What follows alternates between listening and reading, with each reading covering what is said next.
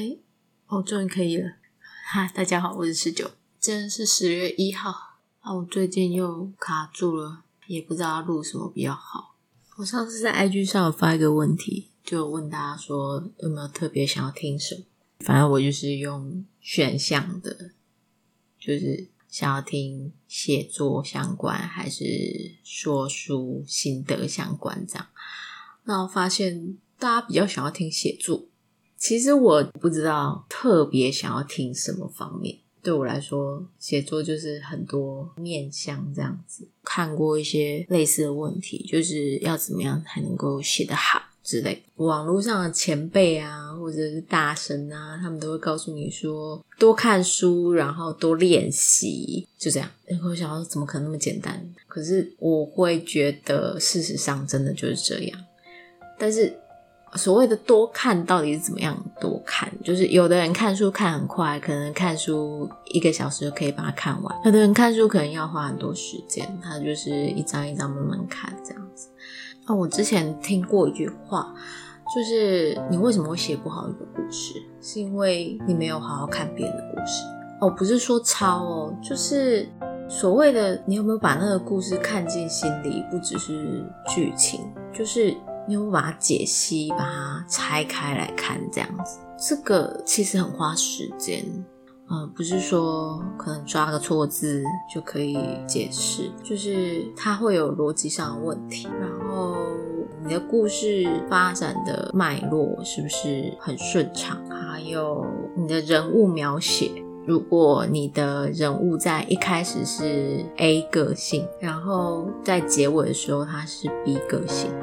那什么样的事件让他从 A 转到 B？那个就是还蛮重要的点。有的时候我们看剧或看什么，你会发现说，好像忽然人物就崩掉了，忽然他好像就是从一个天才，然后变成傻白甜之类的，或者是从霸道总裁变成一个神经病。那个人物的弧光，他的性格转变的那个流程是必须要被读者看到的。就算你没有把它写成一个剧情，你也要让他们有蛛丝马迹可以去抓到、去推测、合理化这个人的转变。那好的作者，或者是说好的编剧，他可以把故事的安排、人物的转变，就是明明白白的。或者是不着痕迹的写出来，但是有的人就是很硬。那你在看一个故事的时候，就像吃东西，你大量的摄取，那你消化之后，它就会变成你的东西。不是说我今天看到一个梗哦，我觉得好棒，就是比方说 A B O，我觉得他 A B O 怎么可以写的这么好啊？那个光好帅啊，然后我就照抄，照抄他的人设，然后照抄他的感情变化这样子，然后还觉得。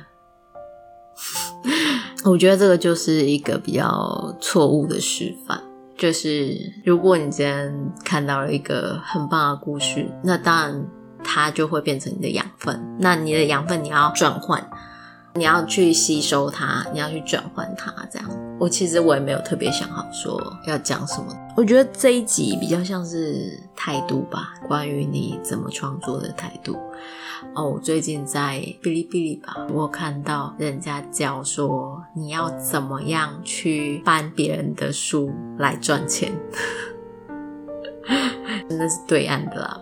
然后反正就是把 AI 的念书程式跟别人的书复制了别人的书到那个念书程式，然后他去编辑出来，然后让它变成一段语音，然后再利用这个语音或者是影片去投稿到别的网站，然后来赚钱。这样，那我看到的时候，我其实觉得对岸真的总是这样子的人比较多，这样，然后。其实我是支持创作有价的人啦，就是不管是不是要把它变成金钱，对我们法律上来讲，你的智慧财产权就是在你写成之后，它就已经诞生了。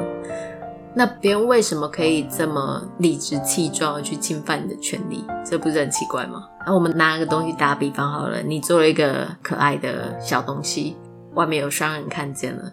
他觉得这个东西真的太可爱，他问都没有问，他回去复制了一个一模一样的，然后就是开卖这样。啊，maybe 你可能没有想说要拿这个东西来赚钱，但是事实上，那创意不是你的吗？那为什么他可以这么做？其实不是故事概念的问题，抄袭在法律上它有一个蛮明确的定义，它就是表述的方式。表述的方式就是我怎么去讲这个故事，我怎么去用文字来表达它。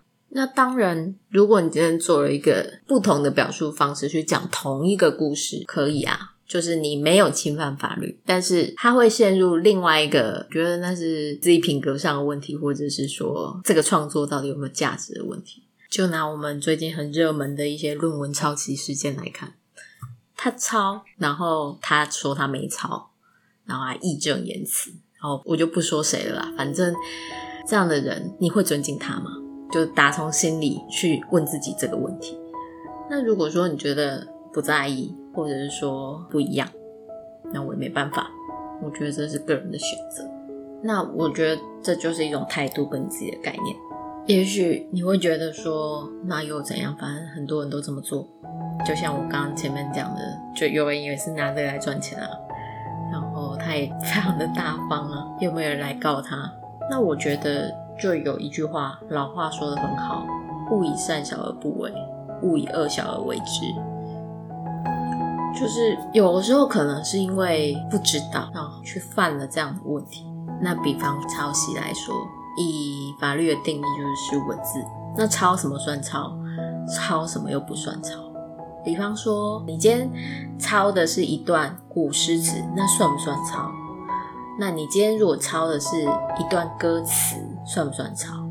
就前面那两个问题，如果都可以准确的回答出来的话，那我觉得你有相对的概念。那我们就以台湾为例，台湾它的著作权是保障那个人在完成创作当下开始算，直到他过世之后的五十年，这都算是著作权的保护范围。所以刚刚那个问题。抄一句古诗词算不算抄？那个古人如果死了超过五十年以上，那已经是公有财产了，不算抄。但是抄一句歌词算不算抄？那就要看你抄的歌词是新的歌词或旧的歌词。我看过写小说的人，他会大篇幅的引用歌词，可能引用到主歌一整段，副歌啊，说不定副歌一整段这样子，你都不知道他是在抄歌词还是在写故事。那那个如果是现代歌，你看那个创作者死了没有？那死了没有？他有没有超过五十年？就是这个标准。所以不是因为大家耳熟能详，所以不犯法，是因为人家没有来告你，他不会花这个精力、花这个钱去告你，只是这个样子而已。我今天讲的可能有点严肃啦，其实我也只是想要传达一个概念，就是关于抄袭这件事情。之后可能是借鉴，可能是致敬。其实这个又跟抄袭有一点点接近，因为借鉴可能你是引用它的概念，引用它的概念，引用它的状态的时候，你自己有做一个稍微的转化。比方说 ABO 的故事，ABO 的人设很火嘛，但说真的，我不知道 ABO 的人设是出自于哪里。可是大家在引用 ABO 的人设的时候，会对他做一个。转化，或者是会对他做一个二舍的调整，那就是借鉴，就是你跟他其实并不是一样，但是你引用他的概念。那致敬呢？致敬就是会让人家想到出处是谁。我现在能够想到的就是以前很久以前有一个广告，就小孩在地上打滚，然后说那不是肯德基，那不是肯德基，这样。这个出处可能大家已经不太记得了，反正他就是。我记得印象中是一个广告啦，但是你可以想到这个广告，那那你今天可能就是换一个，比方说女朋友在地上打滚，说那不是香奈儿，那不是 那不是钻戒 之类的，就是你可以想到出处，但你也知道说它不一样。现在暂时可以想到是这两个啦，就是借鉴跟致敬这样子。那我们回到前面一点，你怎么看一个故事？其实我有一段时间是很不挑剔的，就是什么故事我都看，什么东西我都吃。可能那时候还不懂欣赏故事的结构，可是我会把一个故事看完，去比方回味他写的特别好的地方。那时候真的就只是纯粹的欣赏，因为没有类似结构概念，你也没有类似人物的概念。可是当你看的越多，或者是看比较教学之类的东西的时候，你可能就是那个概念就会慢慢的萌生，而慢慢的萌生之后，你就会知道说，有一些东西看起来是很棒，有一些东西看起来是不好的。那那个是在培养自己的鉴别的能力，那个是需要花时间的。所以，其实我觉得，如果有机会可以看别人的东西，但是如果你今天你已经是一个有点挑食的人的时候，其实你就可以开始去学习怎么看一个好东西。